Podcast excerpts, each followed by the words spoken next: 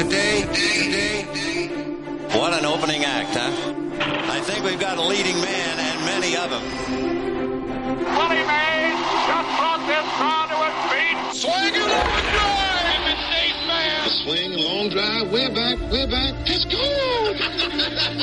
There's a new home run champion of all time. Sandy into his windup. Here's the pitch. Here's the pitch. El Presidente has painted an absolute masterpiece. He's going. It's coming alive. Green to the plate. And he could end it all now with the most dramatic of flourishes. What a performance! He is absolutely fabulous. You're looking at one for the ages here. He is Mr.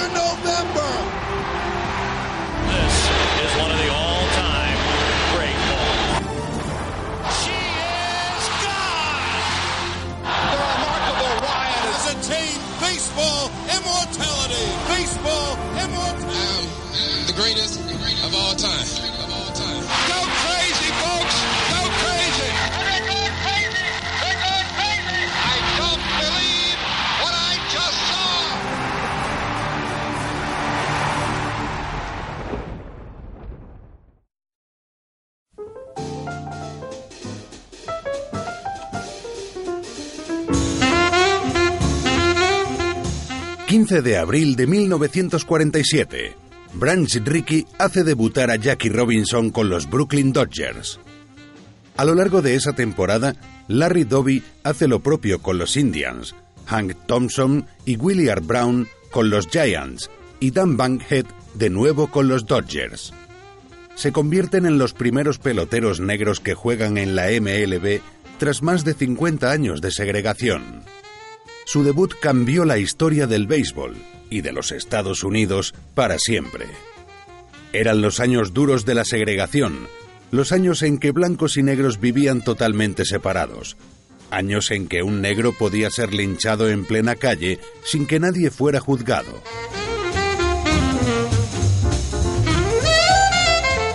La irrupción lenta pero constante de jugadores afroamericanos y latinos que se produjo tras la temporada de 1947 ayudó a impulsar las reformas civiles de las décadas siguientes. Branch Rickey, el visionario mandatario de los Dodgers, y Jackie Robinson fueron claves en toda esa ola de aperturismo que invadió a la sociedad americana. Pero el debut de Robinson y los demás jugadores no hubiera sido posible sin la existencia de las ligas negras. Una competición tan honorable como vergonzosa, que entre 1920 y 1950 se convirtió en uno de los pilares de la comunidad afroamericana.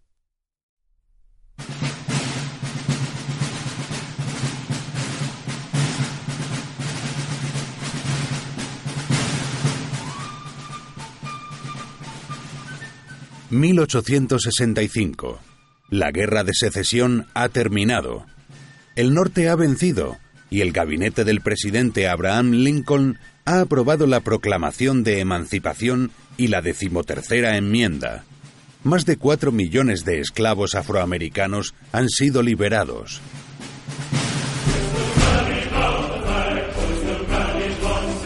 Se inaugura la era de la reconstrucción, un periodo de unos diez años en los que el gobierno de Washington se afanó por apaciguar y reunificar un país que había quedado deshecho. Pese a las reticencias de los estados sureños, los negros fueron reconocidos legalmente y se les otorgó el derecho al voto. La ley los contempló, por primera vez, como ciudadanos con plenos derechos, al menos en teoría. La realidad era bien distinta. La doctrina del iguales pero separados era la norma. Los afroamericanos tenían derechos, pero no sabían cómo ejercerlos, y en la práctica estos estaban muy restringidos. Eran mayoritariamente analfabetos, no poseían los medios de producción y se vieron obligados a volver a las antiguas plantaciones del sur o a las fábricas del norte. La esclavitud había sido abolida, pero los negros siguieron siendo ciudadanos de segunda. Así lo describía el profesor Al-Hadid, director de estudios africanos de la Universidad Estatal de Tennessee. El dolor, El sufrimiento y la opresión no terminaron después de la guerra civil y de la proclamación de emancipación. Se pasó a un sistema de segregación, a un apartheid, en tanto que los negros, especialmente en los estados del sur, carecían de derechos, viajaban en el fondo de los autobuses, debían ir a unas fuentes en las que solo podían beber los negros. La segregación y separación de la sociedad estaba amparada por la ley.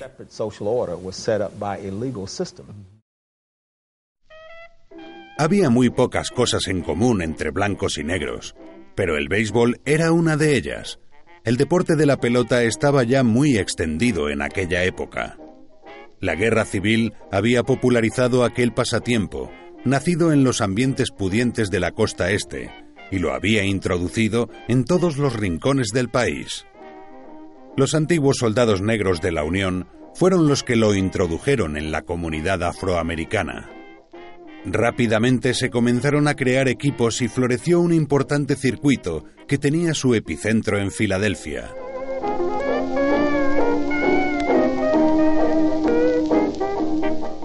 En la ciudad del amor fraternal destacó la figura de Octavius Cato. Cato combatió en el ejército de la Unión durante la guerra. Fue uno de los afroamericanos que más activamente luchó por la creación de batallones negros. Él mismo desempeñó labores de mando en la Quinta Brigada de la Guardia Nacional de Pensilvania y contribuyó al entrenamiento y formación de 11 regimientos que entraron en combate. Después de la guerra siguió combatiendo por la igualdad. Compaginó su trabajo como profesor con la lucha por los derechos civiles.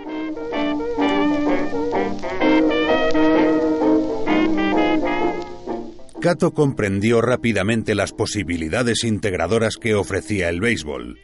En 1866 fundó el Pifians Baseball Club, un equipo formado exclusivamente por negros que se convirtió en una de las mejores escuadras de Filadelfia. La obsesión de los Pifians era acabar con la segregación que también existía en el béisbol. Por entonces los equipos blancos y negros no jugaban entre sí. Para conseguirlo, Cato pidió el ingreso de su equipo en dos instituciones blancas de creación reciente, la Asociación Amateur de Béisbol de Pensilvania y la Asociación Nacional de Jugadores de Béisbol.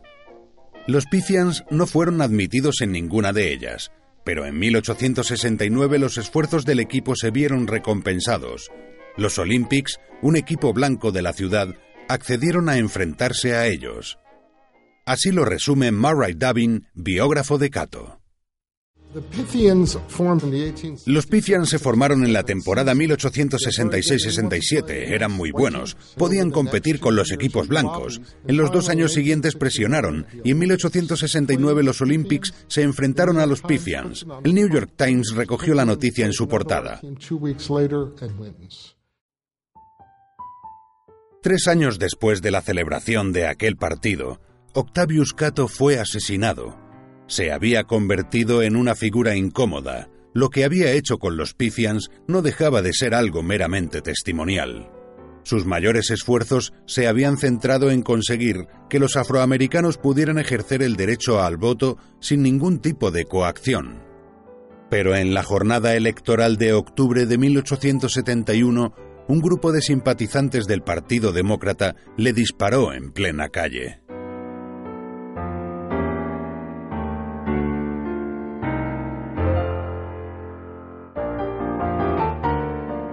En los años siguientes, los últimos del siglo XIX, se gozó de una sana convivencia en el mundo del béisbol. Cato había dado los primeros pasos para romper la barrera del color y los avances se siguieron produciendo. Los juegos entre equipos de blancos y negros se convirtieron en algo habitual, dándose incluso el caso de escuadras mixtas. Bud Fowler fue el primer afroamericano que jugó profesionalmente con blancos. Debutó en 1878 y su carrera duró 10 años. Lanzó con bastante éxito para varios conjuntos que militaban en ligas menores de Nueva Inglaterra, Canadá y el Medio Oeste. Le siguieron los hermanos Walker, los primeros negros que consiguieron jugar al máximo nivel.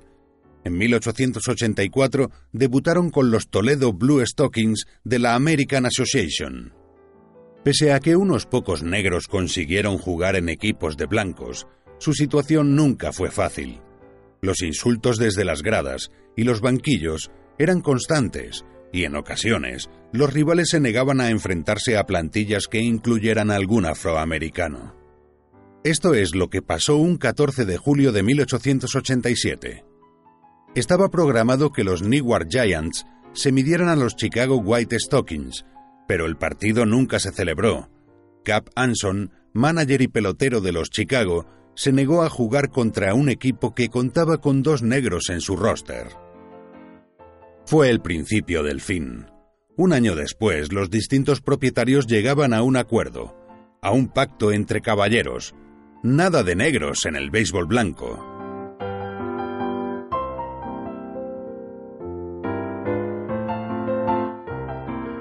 En 1896, la ley daba la razón a los sectores mayoritarios y reaccionarios del béisbol blanco.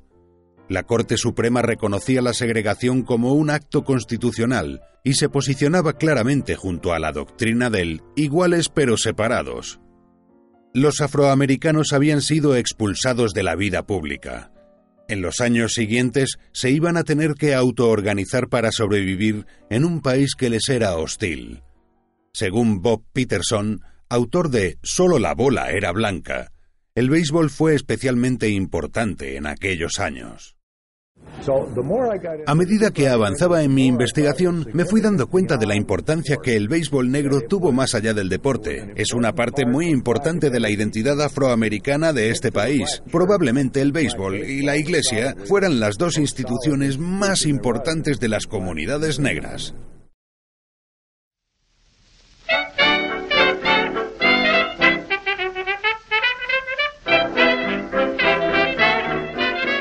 A principios del siglo XX aparecieron en el Medio Oeste los primeros equipos realmente organizados del béisbol negro. Allí las condiciones eran favorables, menos racismo, cierta bonanza económica y buenas comunicaciones. Alrededor de un incipiente cinturón industrial y de la actividad minera aparecieron las popularmente conocidas como las ligas del acero equipos formados por trabajadores de las fábricas de Pensilvania, Ohio o Michigan disputaban partidos de exhibición. En 1900, en un pueblecito de Pensilvania, se fundó un equipo que se convertiría en una leyenda. Originariamente se llamaban los Germantown Blue Ribbons, pero 12 años después eligieron el nombre con el que han pasado a la historia, los Homestead Grays. Así lo recordaba el periodista Mal Good, natural de Homestead y primer corresponsal negro de un canal de televisión americano. Cuando hablas de Homestead, solo se piensa en una cosa, en esa fábrica que se extiende durante unas tres millas a las orillas del río Monongahela, en Homestead, Pensilvania, y en los negros que trabajaban en aquella fábrica. Pero luego lo relacionas como los Homestead Grays y te encuentras con una de las posesiones más queridas de la comunidad negra, los Homestead Grays Baseball Club. Los Grays fueron una de las mejores escuadras de principios de siglo. Dirigidos por el entrenador y propietario Camber Posey, se convirtieron en un equipo que podía competir con cualquiera. Lo explica el historiador John Holloway en el documental Kings on the Hill, Baseball's Forgotten Men. Oh, Tenía un equipo lleno de Hall of Famers. Tenían a Oscar Charlestown, quizás el mejor jugador negro de la historia. Era un gran jardinero. Había quien decía que era la versión negra de Ty Cobb, pero otros decían que no, que Ty Cobb era la versión blanca de Oscar Charlestown. También tenían a Smokey Joe Williams, mitad indio, mitad negro, un pitcher enorme, de casi dos metros, Lanzó varias veces contra equipos blancos. Era algo habitual al final de la temporada. Y acumuló un récord de 21 victorias y 7 juegos perdidos. Derrotó a todos los grandes. A Walter Johnson en un partido que terminó 1-0. A Grover Alexander. A Chief Bender. Todos ellos han ido al Salón de la Fama. En otras ciudades surgieron más equipos bien organizados que eran capaces de reclutar a los mejores peloteros negros de la época. Uno de ellos eran los Chicago American Giants de Rube Foster. Foster había sido un lanzador dominante durante la primera década del siglo XX. De hecho, se dice que John McGraw, el mítico entrenador de los New York Giants, le pidió que compartiera alguno de sus lanzamientos con sus pitchers. Pero la figura de Foster se agranda todavía más una vez que se aleja de la lomita. Tras colgar el guante, se convirtió en el mandatario de los Chicago American Giants. Sus esfuerzos se volcaron en la construcción de un circuito organizado para el béisbol negro. Tras varios intentos frustrados, el sueño de Foster se hizo realidad en 1920. En Kansas City se fundó la National Negro League, el primer campeonato profesional formado exclusivamente por jugadores y equipos negros.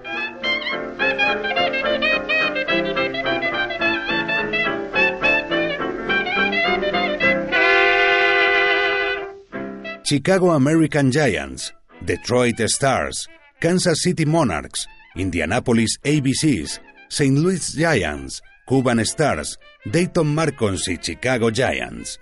Esos fueron los ocho equipos que inauguraron la era dorada del béisbol afroamericano. En 1923 se creó otra liga, la Eastern Colored League. En un primer momento hubo cierta polémica entre ambas competiciones, se recurrió al juez Kennesaw Mountain Landis, comisionado de la MLB, para que actuara como árbitro independiente. Landis dictó los acuerdos que ambas ligas debían respetar, basándose en el caso que unos años antes había enfrentado a los dos circuitos del béisbol blanco. En 1924 se firmó la paz. Se vio que la coexistencia era posible y beneficiosa para todos, Además, permitía la creación de unas series mundiales negras, que en su primera edición se adjudicaron los Kansas City Monarchs. La existencia de estas dos ligas fue posible gracias a dos factores fundamentales. Por un lado, el bajo salario que se pagaba a los peloteros. Una gran mayoría eran veteranos de la Primera Guerra Mundial con dificultades para encontrar otro trabajo. A esto hay que añadir una estabilidad económica que atraía a muchos espectadores a los estadios. En sus primeros años, las ligas negras fueron un negocio de lo más rentable.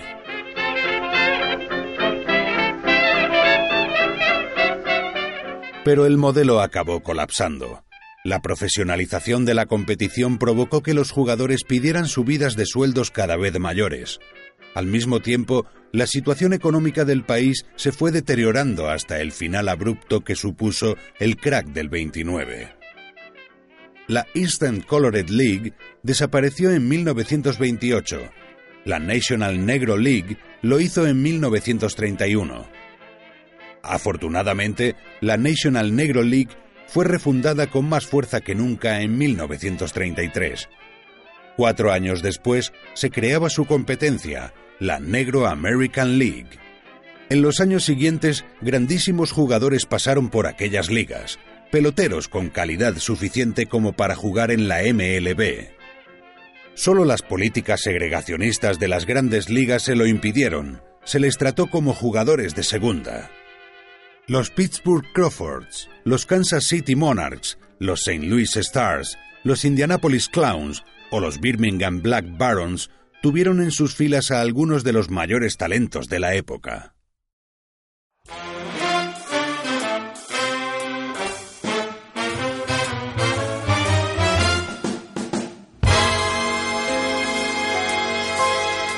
Tras la Segunda Guerra Mundial, se produjo el fallecimiento del juez Landis, comisionado de la MLB y gran defensor de la segregación.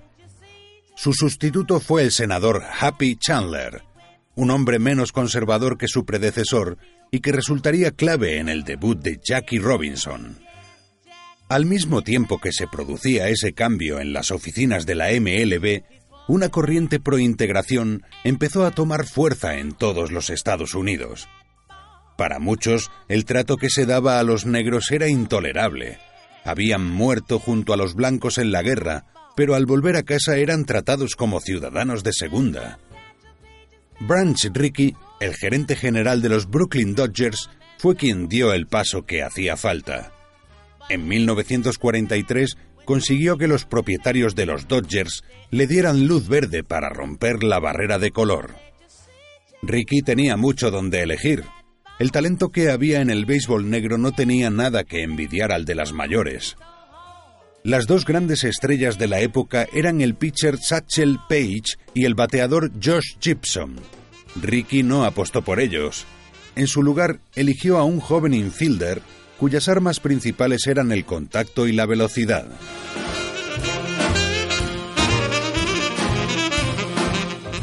El primer problema al que se enfrentó Jackie Robinson fue el comisionado de la MLB.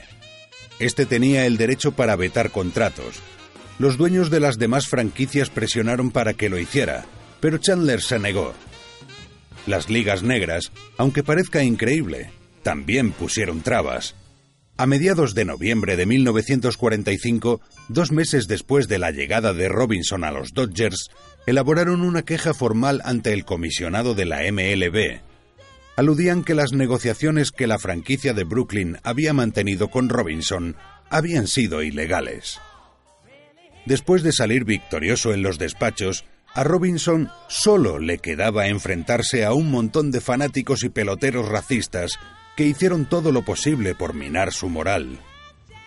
No lo consiguieron, y un 15 de abril de 1947, la segregación, al menos en el béisbol, llegaba a su fin.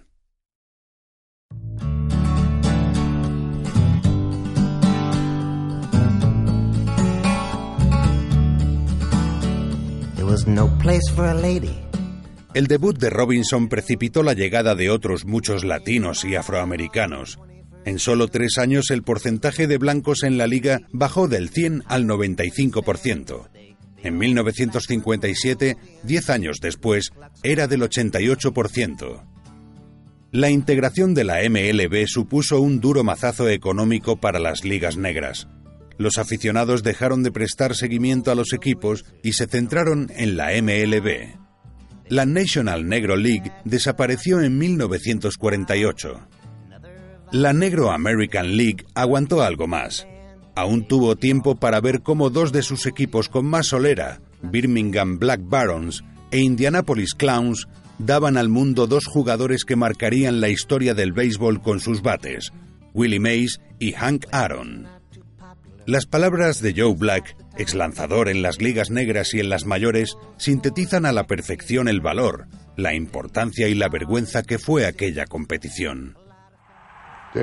Nunca hubiera habido un Jackie Robinson, un Willie Mays, un Roberto Clemente o un Reggie Jackson sin las ligas que los afroamericanos crearon, sin ninguna ayuda durante los años más oscuros del racismo. Yo jugué en las ligas negras, siempre recordaré la camaradería de aquellos años y el reto que fue jugar contra Josh Gibson, Cool Papa Bell o Buck O'Neill.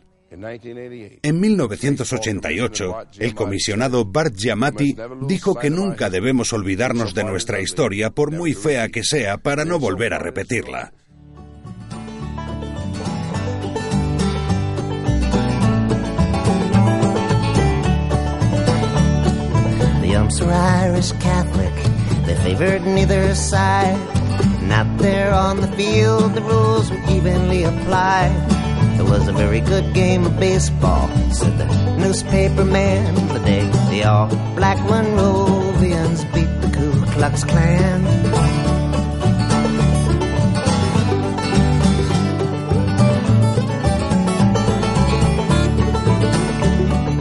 It was a seesaw battle. The pitchers dove through four. The Monrovians would break it open, ten to eight the score and then drive off in jalopies and not those nice sedans. The day the all black Monrovians beat the Ku Klux Klan. The day the all black Monrovians beat the Ku Klux Klan.